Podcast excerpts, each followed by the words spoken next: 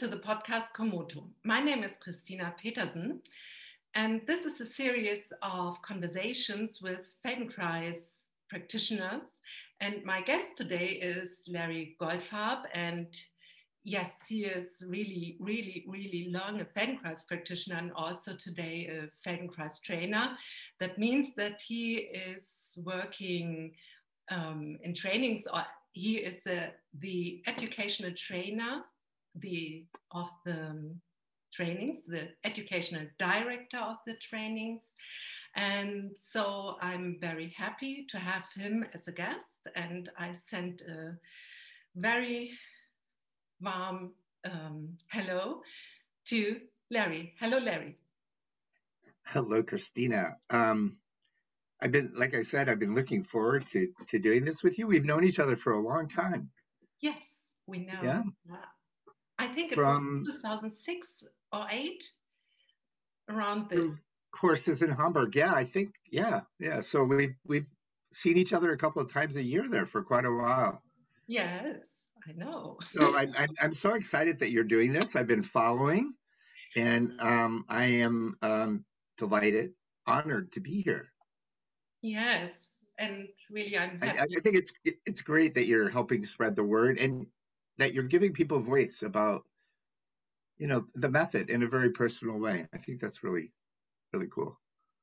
Yes and thank you. You said this about i give the people a voice. That was my idea to have the um, uh, the possibility to to know my my colleagues um, more more more clear and that they have a voice that they can tell their story because I think the story behind the Feldenkrais practitioner is something of the most interesting about the Feldenkrais method and um, to understand what, what does it mean um, to be a Feldenkrais practitioner and what is behind this, um, this method. And so I'm so glad that I can ask you a lot about this. And do you know who was the first person who ever talked to you about the Feldenkrais method, or you read first, or what was your first contact? The first time I heard about Moshe and the method was in a psychology class in college. And the head of the psychology department, this was at Amherst College, um, where I went the first couple of years of, as an undergraduate. Graduate and um, I can't remember the guy's name at the at the moment, but he he talked about it was a survey course, an introduction to psychology, and um, it at the end of the course we got to humanistic psychology, you know, what was happening in the 70s. And this idea that um, psychology wasn't there to fix what's wrong, but to help people develop their potential.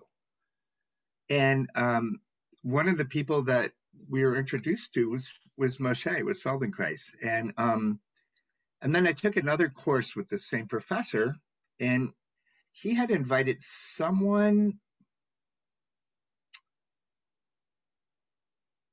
I think for, it was he was a dancer from Denmark who was involved in uh, Wilhelm Reich's work, Wilhelm Reich's work, and also knew Feldenkrais. And so that was the first time I did something that was had a hint of Feldenkrais, you know, to it.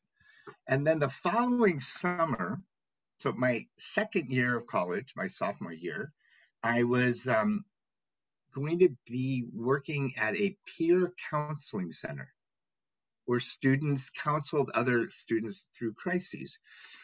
And um, there was a training program in Gestalt and transactional analysis, Gestalt therapy and transactional analysis at the New England Center for Humanistic and Transpersonal Growth, or some personal and transpersonal growth.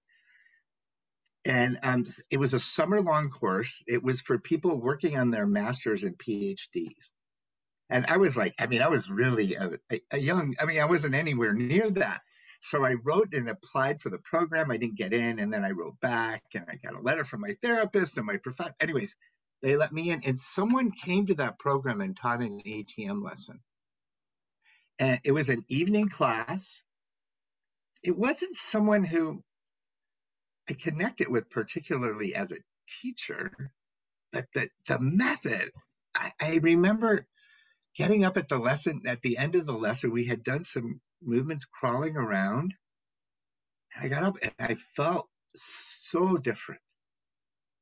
And we were in the woods in, in Western Massachusetts, uh, where that's where the center was. And I went out for a walk.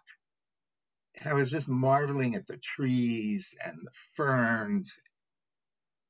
And then I realized I had left my glasses in the room.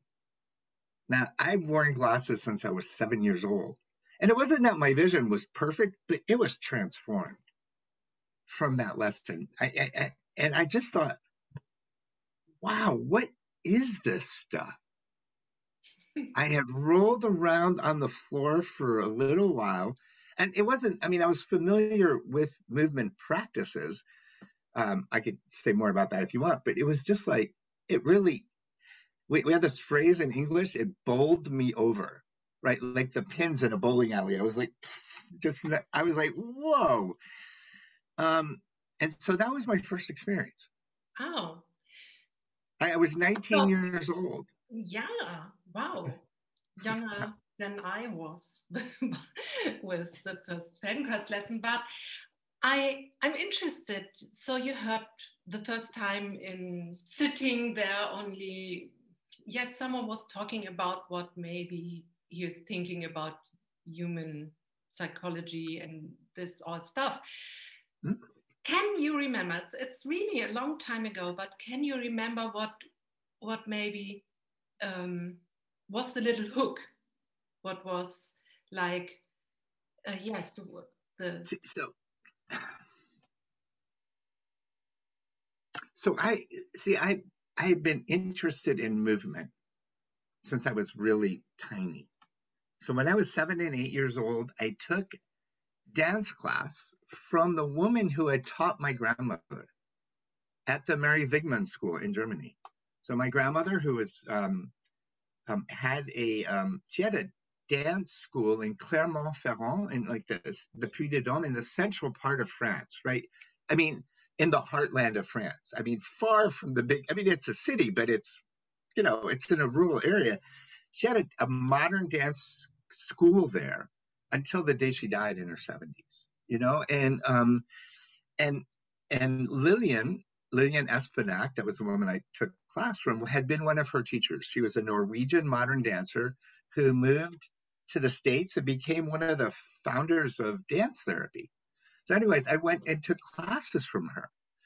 And I was not a very athletic kid, but I was connected to dance. And then I was a from the time I was 11, I was involved in the theater um, productions, both in the in the grade school and also playing child uh, children's roles at the university theater.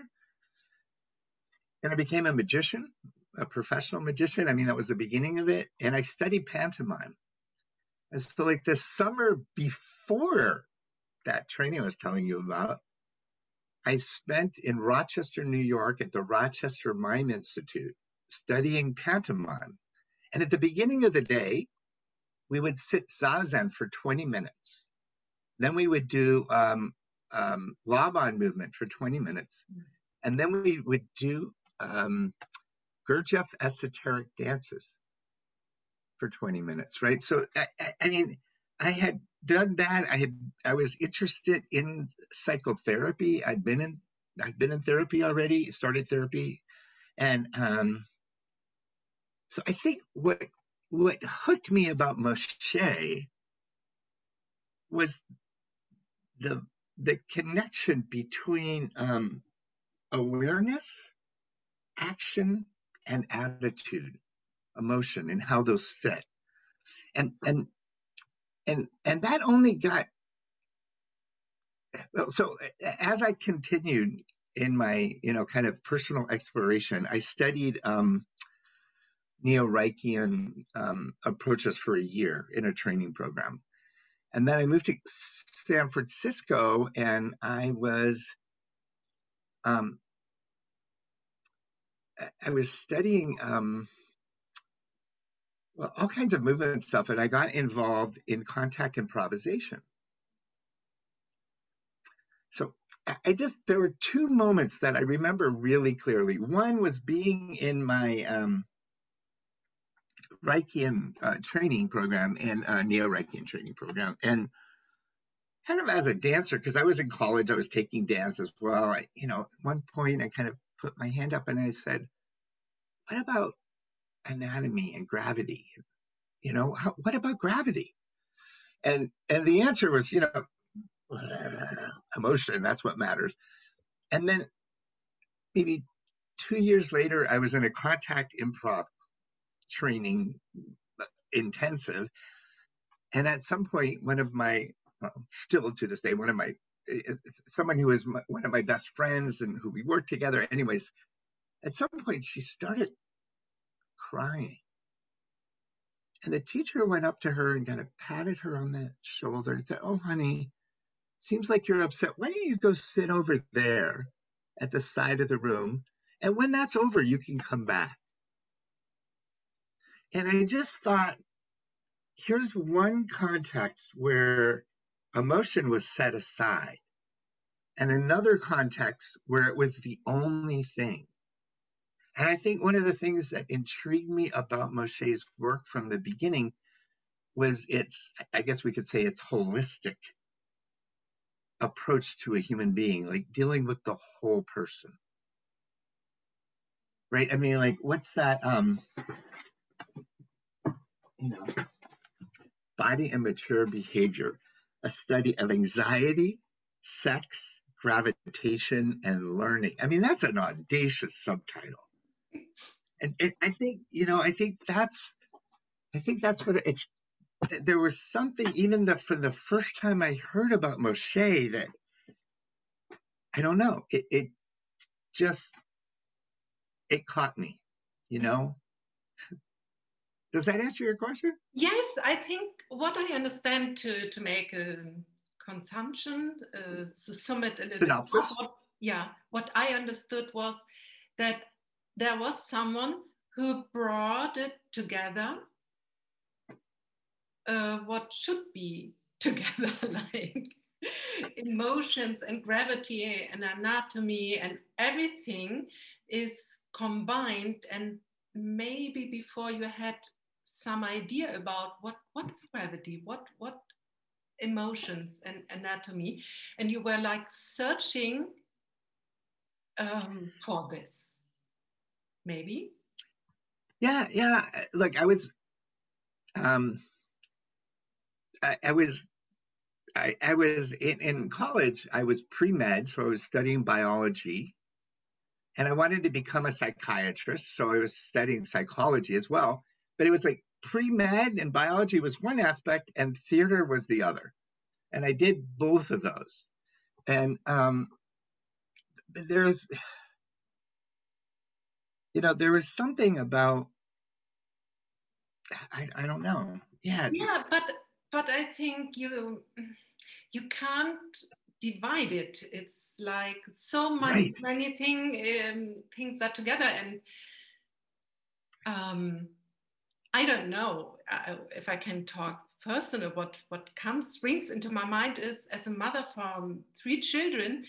And I don't know what this happens, but if I think about how all three little babies were right after the birth what when they came out of me and really how they they act in the first moments it's still today very curious very like grabbing sucking everything what what is available yes or maybe more like cool okay later or more something in the middle and this stays the whole life. And this is also combined with the biology, how strong mm-hmm. the suck in the mom, uh, the first moment. What it's not so much how what I I did with them or what what is about mm-hmm. the the growing process. They came with this, and I had to deal with it as a mother. and, well, yeah, yeah. I think like I think there's in English we'd say character, right? Your yes. character. Yes. And I think it's related for me. This is kind of an old-fashioned word in English with your comportment, which is how you carry yourself, how you live in your skin, you know. And I've always been interested in that relationship. Right? I mean, I don't think I would have said this as a teenager. I don't know, maybe I would have, but but it's that connection, you know, and um I just, I, you know, I, I mean, it was much later in in my training with with Feldenkrais that I, I, got familiar with this the way that he talks about it about feeling, acting, sensing, and thinking, all being part of something. But but even before I heard him say that, I kind of felt that with with his work, and so it, it's it's what's brought me to to the method. You know, it, it, it was. Um, you know, I mean, I, I, um, I ha- did that ATM lesson, excuse me, and then um, I was involved in dance and I studied Ericksonian hypnotherapy and NLP and uh, and other things. But it, I, I I found out from one of my, actually from my roommate at the time, that Moshe was giving a lesson. And it was very funny because my roommate was in family therapy. Um, she'd grown up here in, in, in Santa Cruz, in, in, the, in the town I live in again now. And um, she and her family was, was working with this therapist who was in the, the training in Amherst. And so I found out in this funny way about the training, and I I didn't really know about awareness. I mean, I didn't really know about functional integration, about the hands on work. I knew about awareness through movement. I had found Moshe's book called Awareness Through Movement, experimented with the lessons, not so successfully, perhaps now I realize. Um, but I, I don't know. I heard that Moshe was doing a training, and I, I was I was already going to Amherst College, uh, to um, I'm sorry, Hampshire College, where Moshe was doing the training. It was the first year, and I was at that time I was a community organizer um, involved in politics in San Francisco, and I was going there for a course on economics for community organizers, Marxist economics for community organizers. Yeah, and I went a few days early because I wanted to meet Moshe and see if I could beg my way into the training. And I I went. It was supposed to be the last day of the training, and I showed up at Hampshire College, and the gym was empty. And everyone had gone already. He ended the training a day early. And I remember sitting in, I, I had to find a payphone, right? This is 1980, the uh, summer of 1980. I had to find a payphone call my friend's answering machine because she had driven 20 minutes to drop me off. I was driving home, crying, literally crying, asking her to come back and get me. Right. So that was the, the beginning of my Feldenkrais career was a disastrous disappointment. I mean, I just like missed the boat entirely, and I thought, oh, but I I, I um ended up you know contacting Jerry Karzen and getting into training, but uh it, it was a harrowing experience, you know, to to get there. I mean, when I finally got to the training, it was just like I made it. And, and then I found out, oh my God, there's this hands-on work. I, I, mean, like, what's that all about? It was it, it was really it was quite amazing. Very oh so wow. Very interesting. Um, and uh, how much time was in between your first uh, your first contact with the method or your first ATM and then uh, stepping into the Amherst training? two and a half years. Okay. So yeah. Really good. Yeah, and I, so I missed the first part of the Amherst training, right? So the Amherst training was the last training that Feldenkrais taught. It was the second training that he did in the United States. It ran from 1980 to 1983. I joined it at the very end of 1980, you could say, because there was a makeup between the first and second summer. Mm-hmm. And the the training was nine weeks every summer, and the makeup was seven weeks. And so after, I mean, we did we did the the Amherst training met for four and a half days a week, and we met for five and a half. And so we never after the we started with the first day, but after that we never had the beginning and the end. You know, I mean, so we're always and we were we were in the desert in Southern California, like really far from much civilization. I think there was 36 of us from all over the world. Um, Jerry Karzen and Anat Baniel were the people who were the leaders. We we we watched well, we listened to the audio tapes the first days and then we watched the video, the whole training. We got FIs. It was it was quite an incredible experience. It was also interesting because, you know, unlike the people in Amherst, um, like, well, actually, uh, not often, but a few times, like Anat or Jerry would, uh, more or not, would shut off the video and say something. So we got the uh, the feeling that we could stop Moshe, you know, and and that was good because it the difference between watching him and then being in the room with him was so different, right? The the the, the sense. I mean, it when you were in the room, it was like you were immersed in this experience that he was creating, and it was a huge room. There were 200 and some people. It was a, gymna- a gymnasium with a, a mezzanine and a very high ceiling and he filled the space. You know, it's like uh, a one man show. I mean, he was so it was it was so captivating. But anyways, yeah, that was the the beginning of the training was those seven weeks in the desert. Wow. so that's yeah.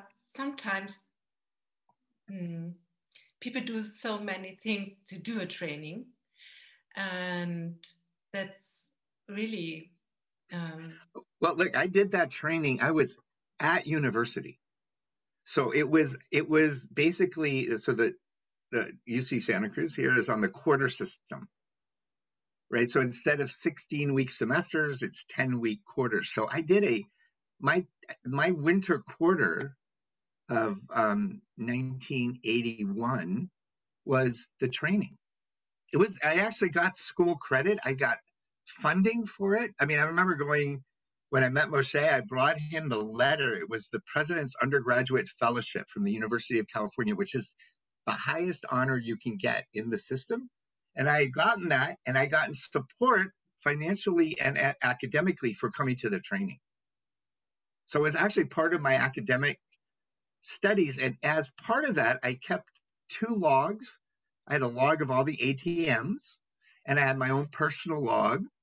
And I um, I had to do supplemental reading, and I also at the same time I did one other advanced psychology course at the so I was doing a course, doing the training, keeping the notes, and I was also cooking for I think nine or ten of my my um, fellow students, my cohort, because that's I think it was late in the first week that we had we were there. There were these apartments of five or I think maybe it was five or six people, men and women, and we were living next to each other.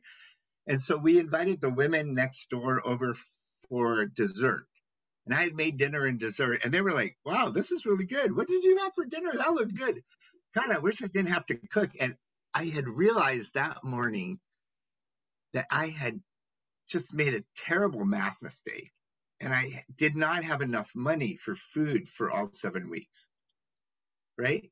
And I was I was a pretty poor student at the time. And I was like, I don't know what I'm going to do. And and I was I was working as a cook at the university. I would get up at you know, before the sun came up and take the bus and go and bake and make sandwiches and then open the cafe.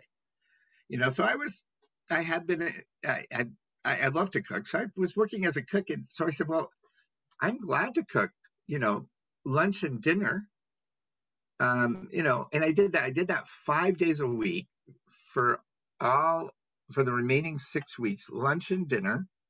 I did the shopping, the menu planning, and the cooking. I didn't do the cleaning up. I did not repeat a dish unless they requested it.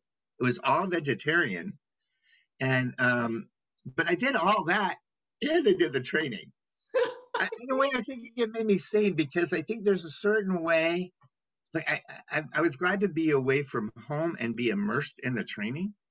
But I think if that's all there is, it's kind of like you don't it, it was good to have some ways in the moment of reflecting on my experience and capturing it in a journal.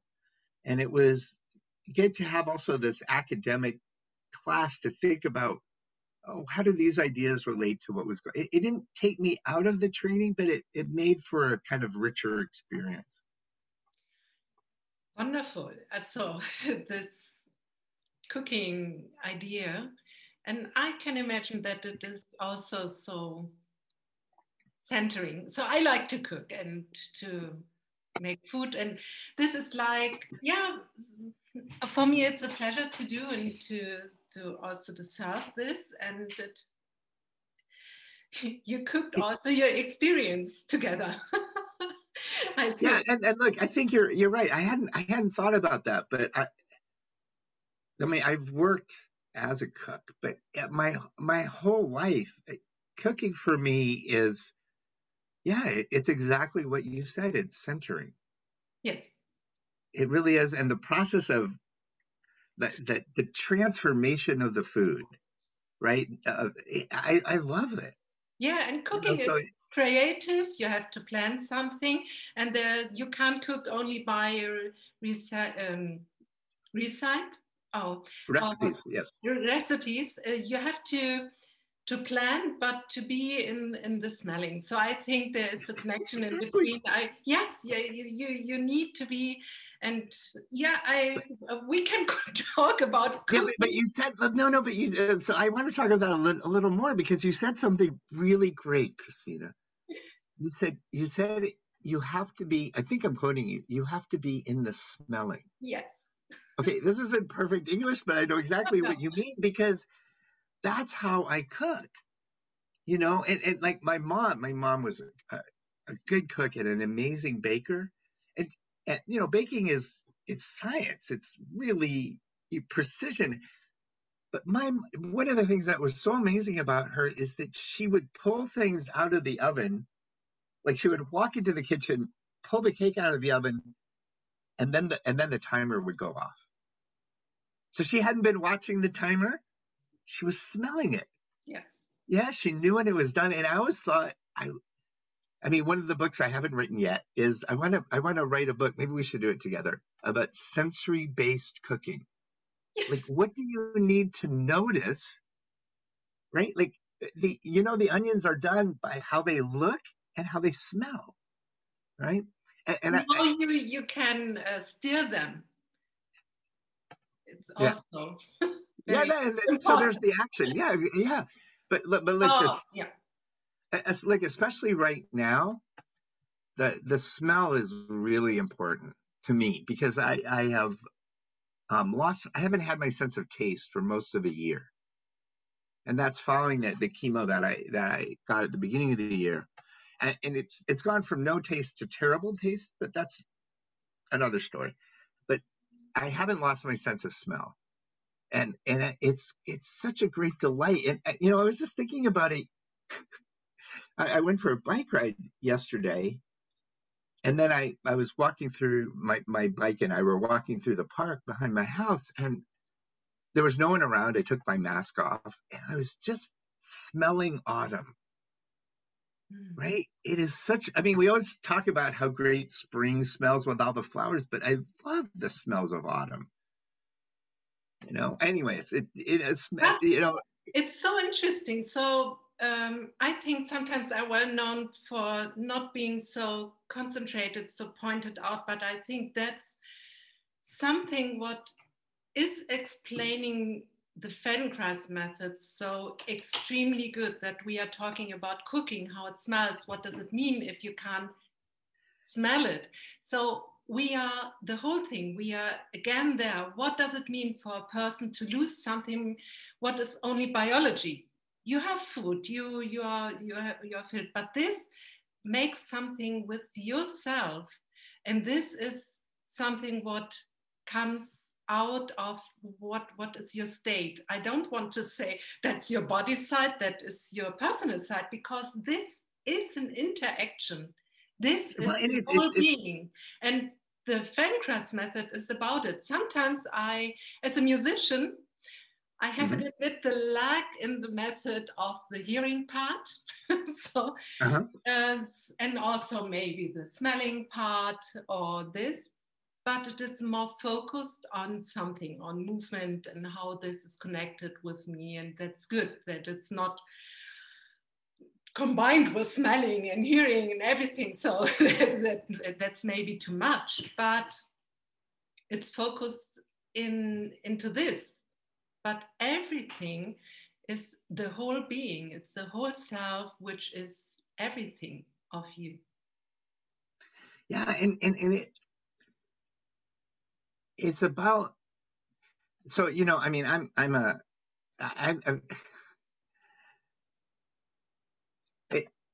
I, I, noticed that you know I've noticed in trainings when I'm a guest teacher and somebody introduces me, like some people will say, you know, Larry's um, been a magician and a mime. He dances, he writes, and and so I can look around the room and see, you know, like who goes, oh, cool, another artist, and you know, who goes, oh God, another artist. And then some trainings people introduce me and say, oh, you know, Larry's studied uh, psychobiology and cybernetics. He has a degree in movement science, blah blah blah. And I can say the scientists get happy, and all the art people go, uh, you know. But it's kind of like I have both sides, you know, and um, and where they meet is in the the well, you know, if I'm going to be academic, I would say the phenomenological, the lived experience of the moment. Right. And but but I realize in what I said to you, the way I think about cooking is also the way I think about lessons. Right? Like what do you have to notice in order to be able to do this? It really is on the sensory motor loop, the relationship between what you can do and what you have to pay attention to. Yeah, and I think that, so. I think those things are they're connected. They're connected in my, you know, my experience as being of being a magician led me directly to be a Feldenkrais teacher in, in so many ways. You know, part of that was that I I was really fascinated by the I guess you could say that if I get sensory psychology of magic, right? That magicians don't fool people. They create situations where people fool themselves because they understand how perception works. And as a Feldenkrais teacher, I don't teach people. I help people learn because I understand how they perceive. It's that same way of utilizing the way that we're built for our own good. You know, that that it's not just awareness of our own movements, but understanding how we're meant to move and how we can learn and putting that to use. And so I think there's, you know, magic, cooking, contact improvisation, all these things that really I, I could see the roots of who I am as a Feldenkrais teacher in in the things that I did before.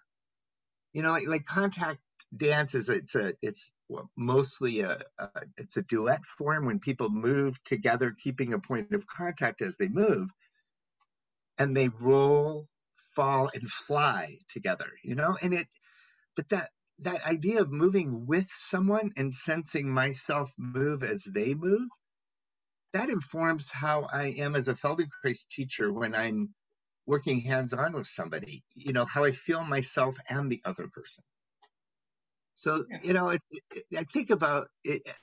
I'm thinking about all these different experiences I, I have had previously and how they um, they enrich and inform you know my my practice these days. Mm. You know, I'm, I'm, thinking about what my mom said to me once. Um, you know, she said that as a, as a child, she, she even you know even in my early adult years, she said I I didn't quite know what you were doing, like why you went from this to that, and how your ideas developed and your interests grew. But looking back, you know, thinking about who you were when you were born, like you said, and looking at all the things you've done since then, it just makes perfect sense. that's, that's so nice to have a mom like this. it is. It is. Yes, really nice. Um, well, and like, you know, I mean, part of that for me and how that influenced my teaching is that I think my mom, I, I, I, kind of have to say my moms, because I think I'm blessed with you know, I had a Feldenkrais mom. I have a Feldenkrais mom, a mentor, and I think I'm blessed with, you know, these amazing women in my life who have supported me, challenged me, kept me honest. I think that their gift, not just with me, but with I see this with the other people in their lives, is they could see. It's kind of like what you were saying about your kids. They could see each person for who they are and help them develop in that line to be true to yourself and be your better self. And I um I think that really informs how I am, you know, with my students and with my friends. You know, it's that it takes, you know, like well here I, I, let me tell you a story it's kind of a weird divergence but um, so the, we have a, a, a, colleague, Dennis Leri, who um, was from the San Francisco training and is no longer with us. And um, I remember once teaching, I was uh, an assistant trainer at the training that he was directing in Vienna. So this is um, the first training in Wien, maybe 90, 1991 or two, I don't remember. And um, so by some strange coincidence, Dennis and I were born on the same day, which the, the trainees were aware of, I think. Um, but anyways, there was a rumor going around that the trainees were organizing a party for, for Dennis. And Dennis was one of those people who really disliked, and I'm I'm being polite, I think he hated having his birthday celebrated. He just didn't like it. And and um, so we we found out that uh, through the grapevine we heard that there was going to be this party, and we talked about it in a faculty meeting. And I was nominated to go talk to the committee organizing this the group. And um, you know, I went to them and I said, "Look, it's Dennis's birthday, and you know, like." I'm happy to celebrate my birthday because it's in the summer. I never got to celebrate it as a kid. I didn't have parties because everyone was away. So trainings were kind of fun. I got to celebrate my birthday, but you know, Dennis isn't like that. So I think it'd be better if you don't have a party. And if whatever way you note or mark his birthday, you do, you can acknowledge it. But I wouldn't put a spotlight on it because he's not comfortable. And one of the people in the group, I, I mean, sincerely said, well, isn't the Feldenkrais method about change? and I said, yeah, but it, it's a, it's about changing the things you want to change, not the things that someone else decides you should change. Right? And I think that attitude, right, about each person being the the the author of their story and deciding, you know, that and recognizing each person for who they are. I mean, this, you know, when I'm teaching a training, I don't want to uh, produce a bunch of mini me's, you know, people who teach like me. I want each person to teach in their way. You know, I, I remember, I remember the first time we met, or one of the, maybe, I think it was in, in the first advanced training that you were at, and um, you were talking about being a piano teacher. And, and I was just in that moment, I, I remember it because I saw the spark of who you are as a piano teacher, right? And, and what you brought to that, and how I could imagine how that would develop in, in a Feldenkraisian way. That you didn't have to be somebody different than who you were, but who you were was going to make, you know, it, I, I could see what you brought to to that moment and and your potential. You know like i remember when you told me you were going to be an assistant trainer and work in trainings and i was like i'm so glad. Right? So it, it's um i i think that ability to recognize you know who someone you know their character their nature whatever their predilection and, and to support them in developing that, I think that's a really an important thread. Yes, it's it's also very um, how to say it's a very hard work if you want to have students. So I, I'm saying now about the piano, if you want that they are like good at note reading and they can't but they are good in another thing. So mm-hmm. then I develop this at first, and then the next. So I um, I can't change it. So um, at the moment, and but I can go with them and to bring it to to a point, and then when they are very good in this, then the other thing is so easy to to learn. That's really something what I had in my mind before. Um, I found the Feldenkrais method, or I would say the Feldenkrais method found me mm. so a little bit, that it like was like finding me. And um, yeah, um, I really like what what you are telling us about yourself and what you are your experience but something to bring it more into to something chron chronological or in a row there was like amherst and then plop trainer no. What was the way? What was the the time in between? Was was there a struggle? Was there a straight line? I'm doing this and this is my path and you know, I, I mean, I, I remember the first time I was under training and somebody said that they wanted to become a trainer. And I was like, oh, is that a career path? And I mean, I was a trainer by then, but it was like I never set out to be a Feldenkrais trainer. Not, not at all. Um, um, I, like I said, I was living here in Santa Cruz when I was in the training in Amherst, and there were there was a small group of us, a handful, who were in the training from the area, um, and we started teaching classes and, and working here in town. And um, you know, Santa Cruz is a bit of a it, it's a progressive community, and there's lots of arts and different kinds of therapy and stuff going on here. So people were, I think they were open to the work, and and more so than in some other places in the in in the in the world. Um, And so I, you know, I had a small practice. I um, I decided that I wanted to work with people who weren't coming to see me, who didn't know about the method. So uh, when I was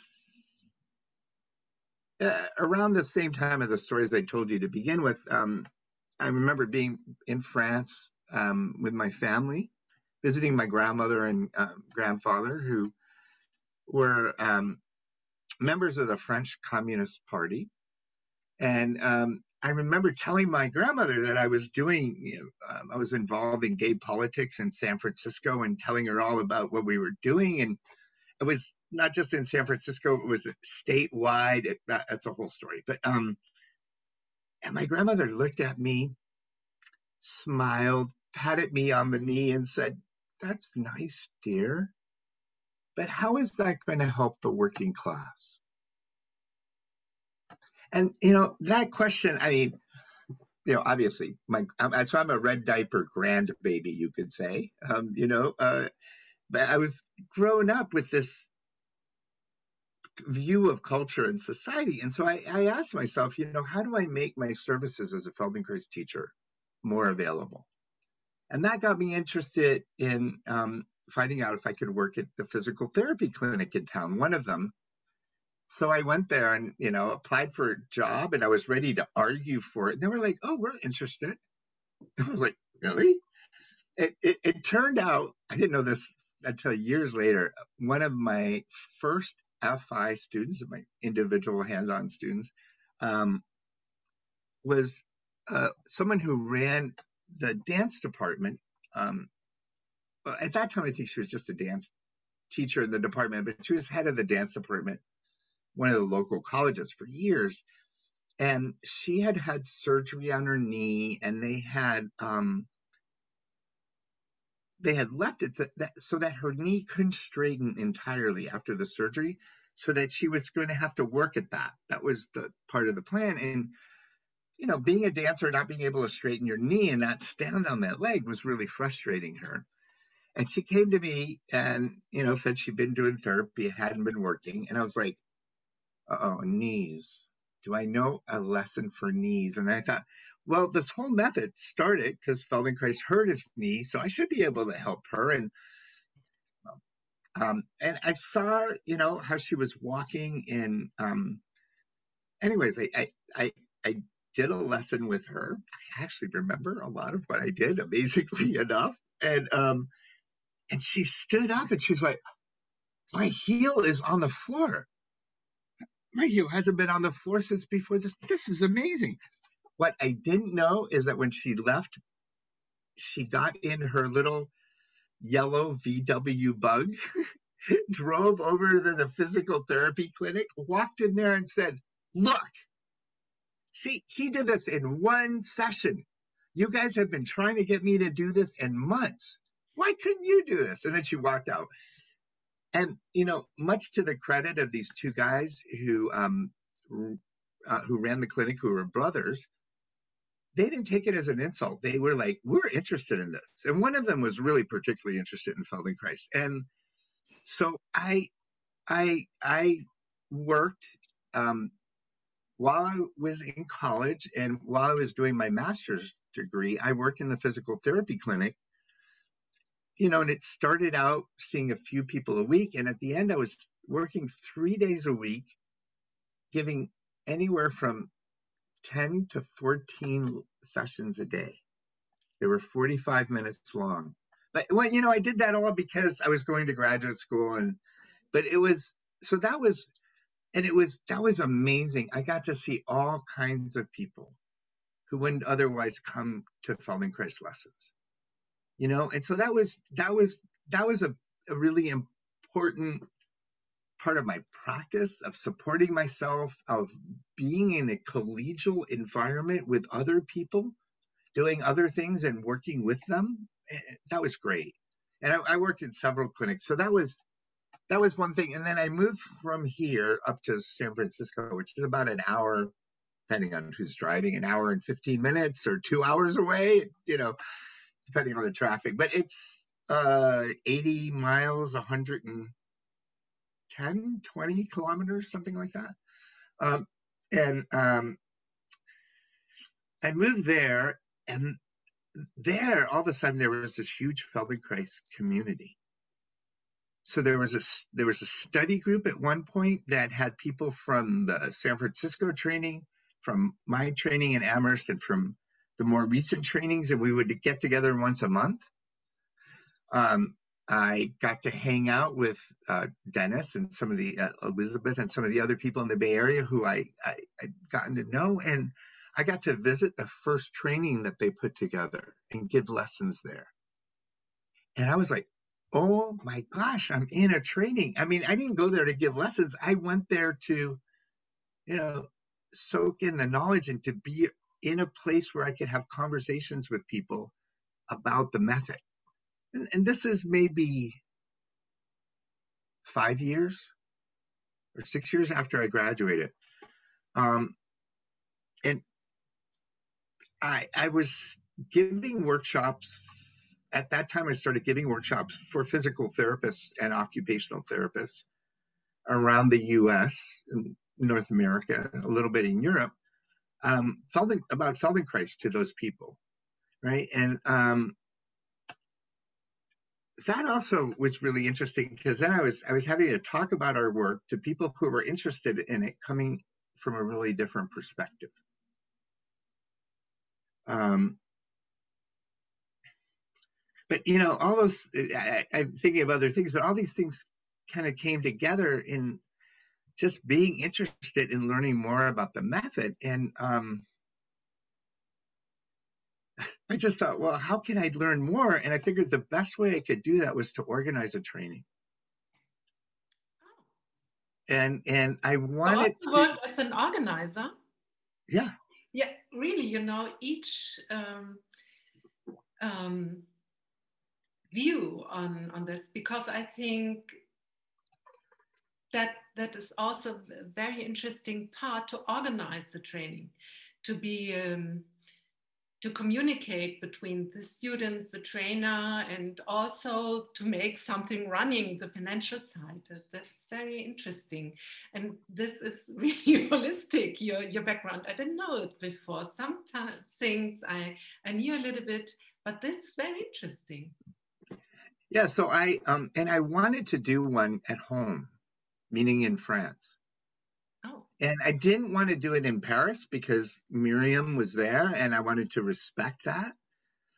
Um, and so I, you know, and I, I ended up um, landing in Strasbourg. And um, part of that was because of Kathy Krieger, who is a Feldenkrais colleague there, who I met and um, I fell in love with. I mean, in a collegial way. I mean, we, we just had a good connection and and um, and so I ended up doing one in Strasbourg, which is really funny because you know, you know, you ask somebody, you tell somebody in Paris you're doing a training in Strasbourg, and they're like, "Is that in Germany?" Well, I'm exaggerating a little bit, but you know, it's it's on the border, and um, I so I organized a training. I was an assistant trainer, and I organized a training with Elizabeth Beringer as the director, and um, really with the help of I, I had been I had been teaching these workshops for PTs, uh, physical, physios, therapists, and, and ergotherapists, um, you know, uh, occupational therapists in the States and in Europe. And uh, Paul Newton had been teaching them in Germany for the same group and for psychologists. And he was an assistant trainer, and we had talked about doing the training together at one point. And, anyways, I think maybe a quarter of the people in that training came from Paul and from the work that he had been doing. And it was, it, it was, it, it was really great. I mean, I was, it, it was, and it was successful beyond my, you know, we had 78 people in that training. It was a really big training. Um, and 60 some 68 i think or 69 in the second training in, in strasbourg and it was so cool because it was an international training. The training was in English, the big groups, like the ATM classes. And then we had small groups in German, French, and English.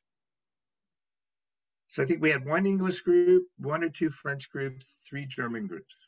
That was the split in those days. And so it was a multilingual training.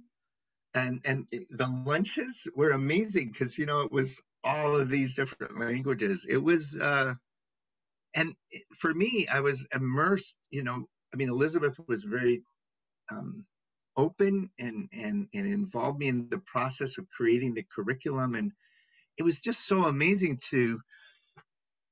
Uh, I don't know, understand the training from the backstage point of view, from the organizing point of view, as well as from, you know, like I had been in a training as a student I had been in a training as a faculty member, as an assistant trainer. And then I also got to see what it was like, what it took to produce that, to create the event for people, to support the faculty. Like we had um, faculty lunches um, four days a week. And the first training, I cooked those lunches because I thought I could do everything. Um, you know, so I mean, we would do an FI after lunch and then get together every day. You know, and and you know, creating a situation where we could meet and work together as colleagues and we could be on the same page. It was it was it just seemed like the natural way to do it. I didn't know better. And, you know, when I got to other trainings and saw that people didn't do that, I was, it was, it was interesting. But anyways, I, I, it was great to have that opportunity and to, to learn about it from that perspective as well. Yeah. So this, this was, um, after your, your first training, it was more really deep working since the beginning with the method from all perspectives. And mm, maybe, I, I don't know if, if this is really possible, but we are talking a lot about the Feldenkrais method. So, mm, how fascinating and different words. But what what is the real um, Nescafe? what was the what is the if you no water in the coffee, or only the pulver, only the the distill the, what's distilled from it yes is what you might yes. say or extracted okay. the essence. maybe now we have the wine but we want to move on to grappa or or to the did, did you say that just for me because you know i love grappa um, one of the few things i like to drink um, i don't drink very much but i do love my grappa um, actually I, one of my favorite things is a cafe corretto oh. right? Which is an espresso with a, a tablespoon of grappa. Oh. anyway. um, it's very uh, interesting, really. You know, maybe it's not so common for women, but I like grappa because it's very strong. It's uh, normally it's not so soft. I, I, I hate Baileys or the the things with cream or like this, but like a grappa or something like this. Yeah, but uh, grappa for me, it's it's not hard. It's very round and full. Yeah, you know, I, I, know people have different reactions to. Anyway, yes. Um, I think, look, I, I, what I think we share, um, all, all of us who are Feldenkrais teachers, and I think people who are doing using the method in their lives for themselves, is I would I think about it as Moshe's promise. You can help yourself. Mm. And that that the, the promise that that I can help myself and also like for me that I can be part of a community where we are supporting ourselves and being the best that we can be. That you know, maybe it's cliche to say empowerment, but that sense of of agency, of ability, of our capacity to learn and develop, that to me, that's the heart of the method. You know, it, it's clear to me I am, and you know, I like to say that the Feldenkrais method is an educational approach that has therapeutic side effects. Right? I think the important part is not that, the important part is that you can learn right? That the result of that learning is that you can do something you couldn't do, or, or that the way that you were moving that was painful, you don't engage in anymore. That's that is meaningful. It's incredibly meaningful to the person. But I think the heart of the method, the essence of it, is our capacity to keep learning. Okay. It's very interesting. So it's it's in German. It's a talk in German with Brigitte, Brigitte Häuser, and she is that the whole talk is about this that she was starting uh, to dance. She wanted to dance, but she she knew by herself that she is not so flexible as her colleagues and these all. But she thought that's that's the reason she wants to be a dancer because she wants to learn it. and exactly. Yes, and there she thought there must be like a way to learn it. There is a potential in, but she she can't have um, access to this at the moment. And this is also if you want to get rid of your back pain or maybe other things in your life that you can learn something, you can um, find something, or yes, that's, and this is beside a therapeutic um, reason to do the method. It's, it's um, something completely different.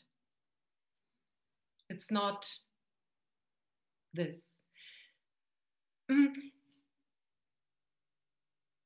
I like to talk my to my colleagues because every time in these talks I have a point where something drops into my mind which will be so clear or that I have a new um, metaphor to explain what I'm thinking about the Feldenkrais methods. And it was, mm. I want to come back to the theme of cooking.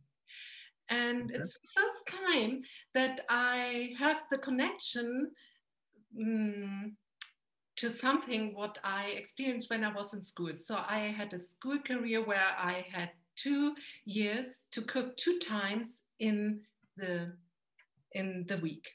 Really about two years I, I cooked. And the class was too big that we all can cook in one time. So and okay. two different uh, teachers. I know i was very lucky i was with my cooking teacher. She gave us everything what we should do and we have to do everything and on the uh, receipt, there's everything. Recipe. recipe. Recipe. Thank you. Recipe. Recipe. There's salt, like a spoon of salt, pepper, something. So, but she said to us, you have to cook like in the recipe. but at the end, you have to eat it. If you like more salt, you put it in. If you like less, you might like more sugar or this or this. You have to follow, but you know you have to eat it at the end.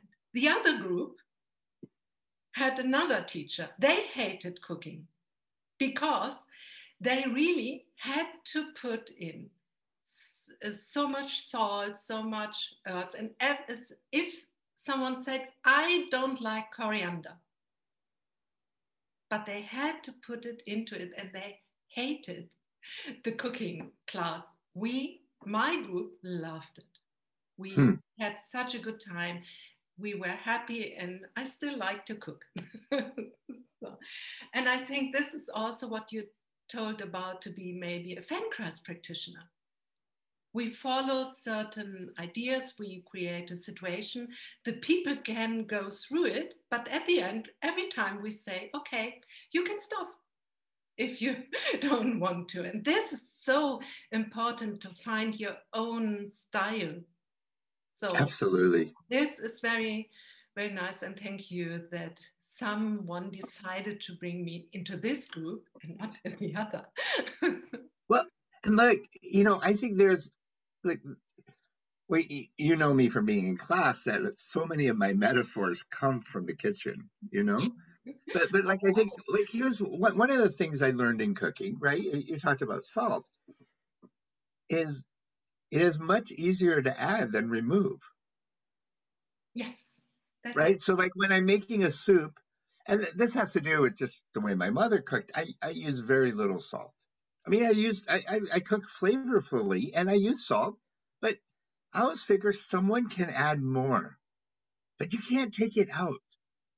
And so this idea of like doing little increments and, you know, like tasting your movement, uh, if you will, as you go, I think that attitude, I, I you know, I bring the things I learned in other places, the, the, the skills, both in terms of doing and noticing and the, the metaphors, I bring them to my practice as a teacher. You know, and that creates me, my style, and what I have to offer. But I could, you know, it's interesting in this conversation thinking about my, the the the the the roots of my own connection to the method. Yeah, and and I think that's what makes for yeah, like teaching a Feldenkrais lesson is not an academic project. I remember being in a training program where somebody for their we were practicing teaching awareness through movement classes, and um, this person had to teach a class, and they were doing it on their own or part of it, and um, somebody with an academic background, you know, working at the university doing research, and at the end of it, I was like, that was a very accurate lesson, but I wondered, did you do the lesson? I was like, oh no, I, I didn't have time. So I just, you know, I read it. And it was so interesting because I could tell from the way he was reading it that he wasn't connected to the experience of the lesson.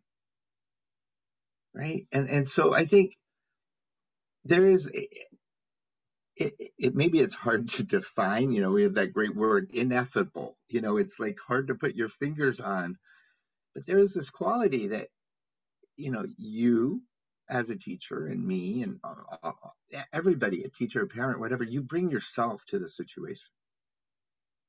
Right. And um, I think it is the resonance with yourself and the, the, the Feldenkrais method is a practice. It's, it's, it's something I do regularly, you know, that I come back to. Like some people meditate, you know, I mean, I, my practices are cooking, biking, and awareness through movement. I mean, these are the things that I come back to. And, um, but it's my experience with those and, and with the challenges, my own personal challenges with my practice and, and bringing the method to bear with the situations I've had to deal with um, physically, emotionally. Um, you know, it, that's what comes through in your teaching you know that's what and that's what makes everybody i think it's your ability to connect with that and to have done the work in those other domains that makes you uh, uh you know an uh, an engaging teacher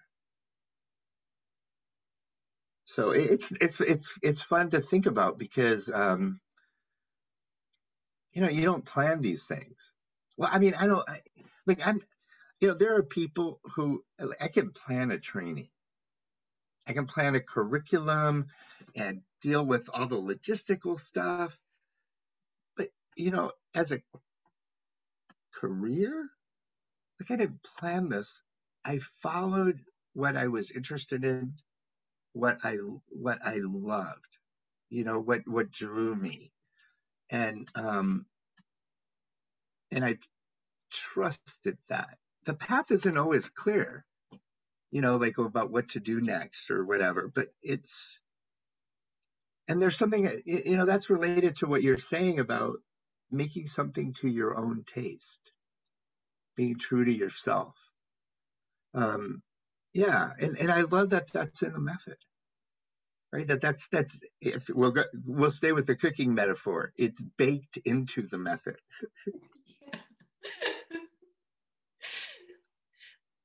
um, so I have the feeling that what you said is something I don't want to add anything, and it's a very good end, maybe. Sure. Um, but if there's something in you, what maybe is uh, want to come out too, there's the moment to. Well, I, there is something I want to say. I think because I'm, you know, I'm. You've put me in a very reflective mode, and it, it's also um, there's a lot of feeling that comes with this because, like, I think of like becoming a trainer. So some of that had to do with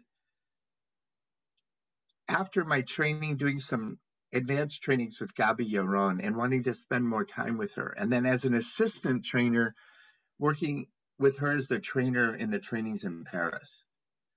And then, you know, working with her in Dennis and Elizabeth's training and then in, you know, and then working with her in her training in Chicago, um, well, Evanston outside of Chicago. Um, if it wasn't for the training, I wouldn't have had a chance to have that apprenticeship. And um, I think of Edna um, Rosades, who was in the San Francisco training, who had took me under her wing, her wing as in the second year of our training. So that would be the summer of 1981 and who was my mentor and my Feldenkrais mom all along. And and I think about the importance of the other people. You know, uh, like working with Elizabeth in the Strasbourg training, I wouldn't be a good trainer if it wasn't for all of these relationships, uh, working with Dennis and, and, and being able to have conversations with him. And, you know, I mean, we've had some great dinners uh, you know, talking about stuff as colleagues and and about our families and you know, and I think I think about the method. This is about what I can learn, you know, that I can learn for myself, but also that we can learn together. Right? I mean, in a, in a class uh, with my students, you know, I think of a lesson as I, I think of my job as creating moments of co-discovery I'm discovering and the other person is, and I'm inviting them into that. But we're we're making something together. So, you know, we say in the Feldenkrais method that it, this is it's about being your own authority. And you know, as, as a mom, that the transition from dependence to independence is is part of maturing, right? Um, body and mature behavior. But I don't think maturing ends at independence, right? I think it, you go beyond that to interdependence. It's not you or me, it's we. There's an us. And when there's an us, the calculus of relationship changes because then it's not like, is this good for me or is this good for you? But what's good for us together if we're building a future together? You know, and, and though I'm helping someone learn for themselves, we're learning together. I'm learning from them. And so it, I think this has informed uh, and all the things that I've done is thinking about relationships and community and, and, and building a we or having an us there. And, um, you know, I, I, I wouldn't be, you know, I, I, I'm, I'm, I guess you could say, I, you know, I'm smart. I got good grades. I'm clever, but I don't think I'd be a good Feldenkrais teacher if it wasn't for uh, like it wasn't for Edna and being able to work with her and have her support and and so you know my delight in being here with you is I think of you as you know one of those people who's you know my colleague and my friend and we you know we've had some intense discussions at times and some weird things have happened and we've found our way through them right I mean but that that's made our rela- our relationship stronger. And I think our, our shared vision and values and wanting to help people and to build something, I think that's really important. And I think sometimes that gets lost in the individual part. And you know, I've been talking about myself, so I I, I just think it's important to acknowledge those other people. Um, I mean, like, I didn't talk about Heinz von Foerster, who was such, you know, like Moshe was such a big influence in my life. It, so I, I, I think about with our students and between ourselves, how we build a community of learners. You know, because I, uh, I, when I'm in front of the room, I don't want to demonstrate teaching. I want to demonstrate learning. You know, that's what being a role model is about. And so I'm learning too. Right. And so being in a community of learners where we learn together and we see each other, recognize each other, and support each other. And I, I, I think that's really important. So I, I, I think that would be my coda. That would be the what I'd like to end with is to say, you know, it's, it's about my personal journey, but it's also about the support and the relationships and how those continue to nurture and inform how I work. Thank you. Yeah. Thank you. Really very inspiring and so we we end here and thank you christina that was really fun um i'm i need to go eat some lunch. You probably need to eat dinner or or whatever. It's late there so thank you so much. So actually i have to sleep. Okay that's a good idea too. All right bye. All right bye-bye